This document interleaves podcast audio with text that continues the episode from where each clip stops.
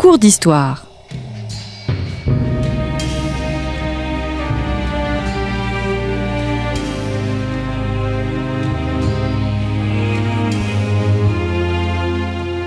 On retrouve Christophe Dickès. Bonjour à toutes et à tous, bienvenue sur Storia Voce, le podcast du magazine Histoire et Civilisation. Je suis très heureux de vous retrouver pour un nouveau cours d'histoire. Pauline Valade, bonjour. Bonjour. Merci d'avoir répondu à notre invitation. Je vous ai déjà reçu très récemment au micro de Storia Voce pour votre livre Le goût de la joie sur les réjouissances monarchiques au XVIIIe siècle, un ouvrage, s'il vous plaît, primé par l'Académie française. Et vous venez de participer à l'ouvrage collectif dirigé par Michel Figeac, La construction de l'État monarchique en France de 1380 à 1715, un livre coécrit avec Thierry Dutour et Gauthier Mingou. Je recevais d'ailleurs il y a deux semaines le directeur de cet ouvrage, Michel Figeac, afin de mieux comprendre le concept d'État. J'ai ensuite eu la joie d'avoir à ce micro Thierry Dutour pour la médiévale et nous terminons donc avec vous aujourd'hui, Pauline, afin d'évoquer l'époque moderne. Et nous allons commencer bien évidemment par la Renaissance. À l'époque de la Renaissance, la construction de l'autorité s'appuie sur un imaginaire qui exprime la souveraineté royale. Comment euh, l'État monarchique se met-il en scène?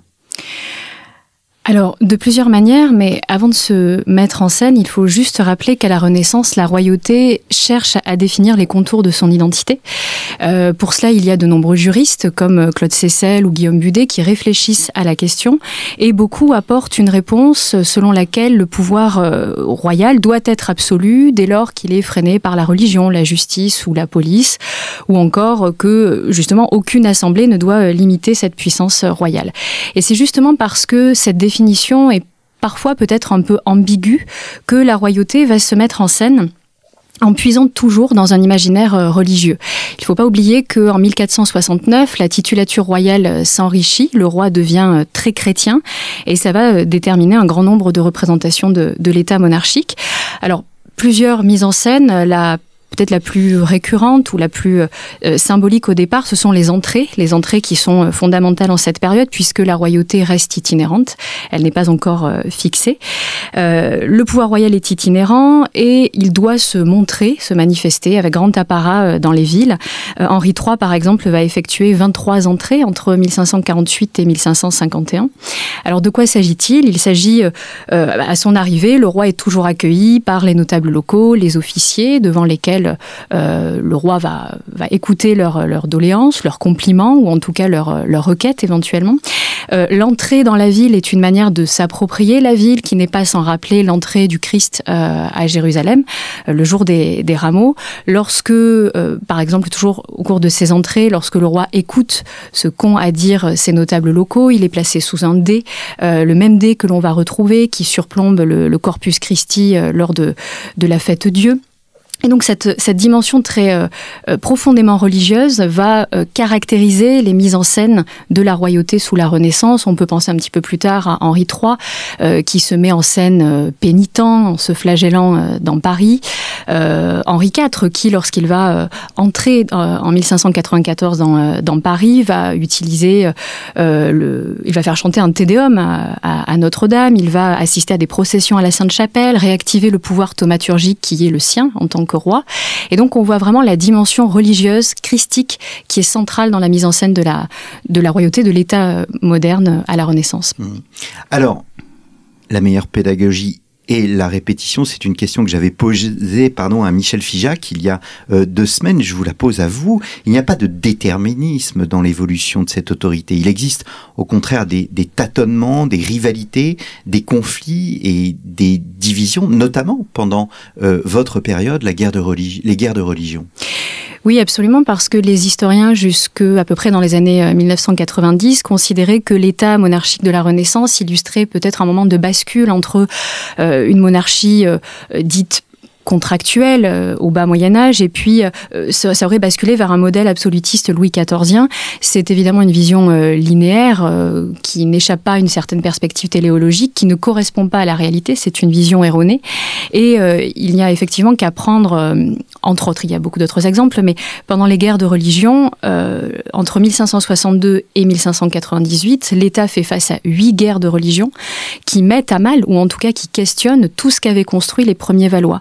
L'autorité royale est sans nul doute euh, affaiblie, euh, évidemment, mais il ne faut pas oublier que ce sont ces guerres, ces troubles qui permettent de comprendre comment l'État a su s'adapter euh, pour ne pas pour ne pas disparaître ou en tout cas être trop trop mis à mal et, et il ne faut pas perdre de vue, je pense, qu'à chaque fois, en tout cas au cours des guerres de religion, tout est possible, tout peut être remis en cause. Donc il ne faut pas perdre de vue la part d'incertitude dans l'écriture de, l'histoire de cet État, moderne. Euh, la puissance de la réforme et des protestants français questionnent justement la, capacité du roi, qui est certes exalté, magnifié, mais euh, quelle est sa capacité à trouver un équilibre fragile pour garantir la paix, respecter les lois du royaume, sans pour autant déroger aux lois fondamentales d'un royaume dont l'identité reste profondément catholique. Et les questions seraient susceptibles de remettre en cause tous ces fondements sont nombreuses. Par exemple, euh, au cours des, guerres de religion, donc euh, en rejetant les dogmes catholiques, les protestants français est-ce qu'ils acceptent de se soumettre à une autorité royale qui est fondée sur la religion traditionnelle? Euh, C'était remettre en cause le principe euh, un roi une fois, par exemple. Dans les années 1560, tout pouvait euh, tout pouvait arriver. les décès prématurés, les régences. pensons à, la mort d'Henri II lorsque François II monte sur le trône avec la, la, régence de Catherine de Médicis. Tout ça aussi questionne la capacité royale à fédérer autour de, de la personne du souverain. Et par exemple, lorsqu'ils accordent, lorsque la, famille royale d'une place de choix euh, au duc de Guise, eh bien une grande partie de la noblesse, pour des raisons spirituelles mais politiques aussi, va se convertir au protestantisme. Alors Comment dès lors assurer un intérêt commun, garantir une unité du royaume? Euh, Finalement, la question va perdurer jusqu'en 1594 avec l'avènement du, premier Bourbon. On peut penser aussi au massacre de la Saint-Barthélemy en, en, 1572 qui présente... Euh, qui, qui, questionne encore une fois, parce que jusque-là, la, la, famille royale avait été relativement épargnée. Euh, et le, ce massacre va, euh, va questionner, va interroger la responsabilité de, de la famille. Donc, euh, et Henri III, derrière, va partir en quête d'une nouvelle majesté. Donc, euh, ces guerres de religion interrogent effectivement, et euh, il est évident que la reconstruction de la souveraineté monarchique est certes passée par les armes, mais elle est aussi passée par une réflexion profonde sur la nature du, du pouvoir. Hmm.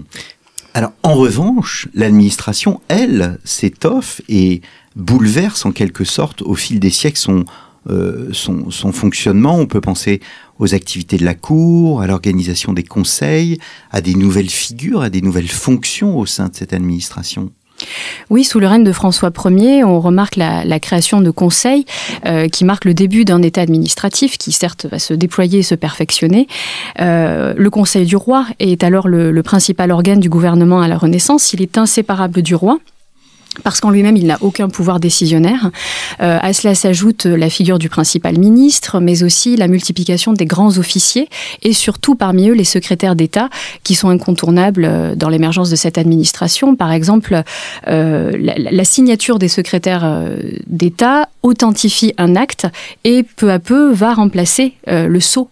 Donc cet appareil administratif se, se, consolide autour du Conseil du roi et de ses, de ses officiers, de ses secrétaires d'État, si bien que l'activité législative va euh, connaître une, forte croissance. Par exemple, François Ier signe 32 000 actes législatifs. Hmm. Alors au XVIIe siècle, euh, la conception contractuelle euh, de, de, de l'État, dites-vous, disparaît. Euh, et nous l'avons évoqué au cours de la première émission, de la seconde émission avec Thierry Dutour. En revanche, la conception consensuelle prime, ce qui en soi est une forme de paradoxe, parce que le contrat renvoie à l'évolution du droit. Quand on pense contrat, on pense au droit. Euh, quand on pense consensus, on pense davantage à la coutume, à ce qui est euh, d'usage. Comment expliquer cette évolution?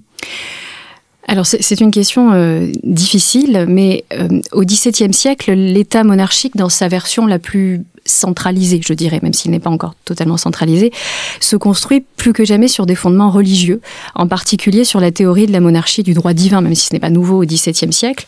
Or, l'idée d'un contrat est complètement contraire à, cette, à cette théorie, parce que si le roi devient le représentant, le, lieutenant de Dieu sur terre, pour reprendre l'expression consacrée, euh, cela signifie tout simplement que seul Dieu peut juger des actions royales et certainement pas ou plus les instances temporelles.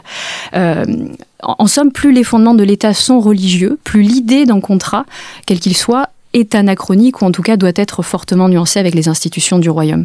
Ce n'est plus le droit contractuel qui prévaut, mais bien cette idée de consensus très pragmatique sur lequel on, va sans doute revenir. Et ce consensus, il se fait par le biais, le, truchement religieux, d'autant que l'obéissance au roi est élevée au rang de, vertu religieuse et, civique euh, à ce moment-là. Donc la religion crée un consensus autour du souverain et donc de son État. Hmm. Vous soulignez que sous Louis XIII, les relations interpersonnelles priment encore très largement. Oui, la monarchie fonctionne très largement sur euh, des relations de confiance et d'intérêt personnel. Alors c'était déjà le cas, on peut penser avec Marie de Médicis, avec euh, euh Consigny. Euh, ce qui est intéressant dans le, choix de ces, favoris, souvent issus des, conseillers notamment, c'est que la mobilité sociale reste exclusivement le fait du roi. Au début du XVIIe siècle, la fonction publique n'est pas du tout impersonnelle, au contraire.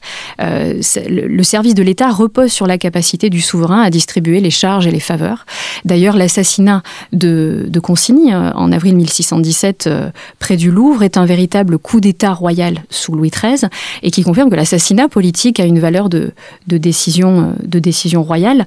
Et incontestablement, la construction de cet État reste totalement tributaire, je pense, des relations personnelles que le souverain est capable de pérenniser ou non d'ailleurs, grâce à des pensions ou à des commandements militaires.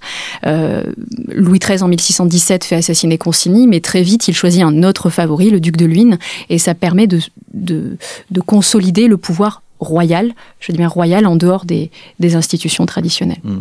Je reste sous le règne de, Louis XIII. Est-ce que euh, la, mort d'Henri IV, la mort tragique d'Henri IV, son assassinat, euh, a pour conséquence euh, un développement de la sacralisation du pouvoir, sacralisation que vous avez décrite tout à l'heure?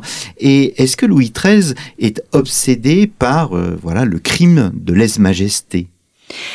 Alors, dès son accession au trône en 1610, au lendemain de l'assassinat de son père, euh, il y a quelque chose qu'il faut souligner, c'est que personne, à ce moment-là, euh, ne songe à remettre en cause Louis XIII, ni sa mère, ni la régence, preuve que les institutions du royaume sont parfaitement stabilisées.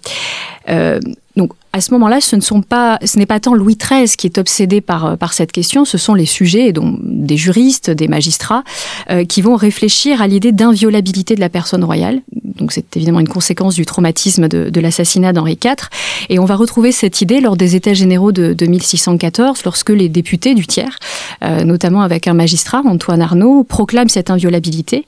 Ils proclament aussi la supériorité royale sur le pouvoir pontifical, l'idée du gallicanisme, même si l'idée, euh, même si le terme ne va apparaître euh, qu'au XIXe siècle. Il est incontestable qu'au début du règne de Louis XIII, on va chercher à protéger la puissance de l'État de toute atteinte. Euh, et ces questions montrent l'obsession de protéger le pouvoir royal, euh, surtout pour ceux qui ont connu les, guerres de, de religion. Peu à peu, dans les années 1620, Louis XIII va va qualifier certains crimes de crimes de, de lèse-majesté. Euh, on peut penser par exemple à l'exécution euh, du fameux duelliste, le comte de Montmorency-Bouteville, euh, accusé donc de crimes de lèse-majesté contre l'État et donc contre l'intérêt public. C'est cette nouvelle forme de gouvernement qui cherche à intégrer la violence légalisée de l'État et c'est là-dessus que va se fonder l'idée de lèse-majesté, mmh. progressivement. Alors quels sont les, moteurs de l'accélération de la centralisation de l'État euh, à, l'époque moderne? Est-ce que euh, ces, moteurs sont militaires, fiscaux? Vous avez évoqué le religieux tout à l'heure, euh, mais vous évoquez aussi dans le livre l'idée, alors c'est davantage peut-être dans les conséquences d'une forme de contrôle social, d'une volonté d'imposer un modèle de l'honnête homme. Oui, alors les, moteurs de l'accélération de la centralisation de l'État sont très très nombreux. Par exemple, pour l'aspect militaire, euh, l'armée au début du XVIIe siècle est aux mains de personnages plus ou moins autonome par rapport au pouvoir royal. On peut penser à la figure du connétable, euh, qui sera, dont la charge sera supprimée en 1626 et remplacée par un secrétaire d'État à la guerre. Euh, comme Michel Fijek le disait dans l'émission précédente, l'armée n'a absolument rien de national. Euh, L'État recourt régulièrement à de nouvelles troupes par des commissions. Elle concède à des capitaines la mission de recruter, de commander. En fait, rien n'est uniformisé. C'est comme si l'État externalisait l'organisation d'une partie de, de son armée. Tout ça va changer à partir des années 1630 progressivement puisque euh, on va créer euh, des intendants d'armée en 1634. La formation d'un ministère de la guerre l'année suivante va permettre de centraliser les fonctions de, de commandement mais aussi de financement de, la guerre. Euh, le secrétaire d'État à la marine en 1643 aussi va participer à cette centralisation de l'État militaire. Sur cette absence d'uniformité euh, fiscale, la centralisation va se jouer avec la, la personne euh, des intendants. À partir des années 1630, l'État va recourir davantage à ses commissaires qui sont issus des maîtres des requêtes. Ils sont chargés d'une commission au sein d'une généralité et c'est à eux que va revenir la répartition de la taille. Donc ils ont un rôle considérable sur le terrain, hein, à l'échelle locale, de veiller aussi à, l'ordre public et ils sont en relation constante avec le gouverneur, en relation constante avec euh, les bureaux de royale. Euh, finalement, ils vont progressivement remplacer les trésoriers de France peu à peu dépouillés. Et c'est en envoyant justement ces commissaires que l'État va pouvoir centraliser euh, euh la fiscalité du, royaume. En ce qui concerne la dimension religieuse, là aussi, pour répondre très vite, le, lors des dernières guerres de religion dans les années 1620, l'État a cherché à anéantir le pouvoir militaire des, des religionnaires. Louis XIII n'a jamais cessé de rappeler que le catholicisme était la seule religion euh, véritable du royaume. C'est ce qu'on retrouve aussi avec des nuances dans l'édit d'Alès euh, en 1629. C'est ce que répétera en quelque sorte Louis 14 en 1685 avec euh, l'édit de Fontainebleau, mais on peut penser à la déclaration des quatre articles euh, en 1682, puisque à ce moment-là, le roi décrète qu'il ne détient son pouvoir que de Dieu et non pas du pape. Donc là aussi, on a l'exigence d'une centralisation du pouvoir euh, religieux euh, à l'intérieur des frontières royales, des frontières françaises. En ce qui concerne le contrôle social, à partir de, de Louis XIII, il y a l'idée d'une civilité. D'ailleurs, on va voir se multiplier les traités de civilité, puisque le roi doit montrer l'exemple. Il va le faire de par son éducation, euh, à l'équitation, par exemple, aux arts, euh, à la maîtrise des langues. Euh, ça va être aussi, ce, ce, contrôle social passe aussi par beaucoup de manifestations euh, publiques avec des, des, des cérémonies publiques, réjouissances ou autres. Mais on peut penser en termes de contrat social, peut-être si on le si on l'élargit au-delà du modèle de l'honnête homme, euh, ce contrôle va s'exercer progressivement avec des édits, euh, qui par exemple en 1667 va être créée la lieutenance, la générale de police.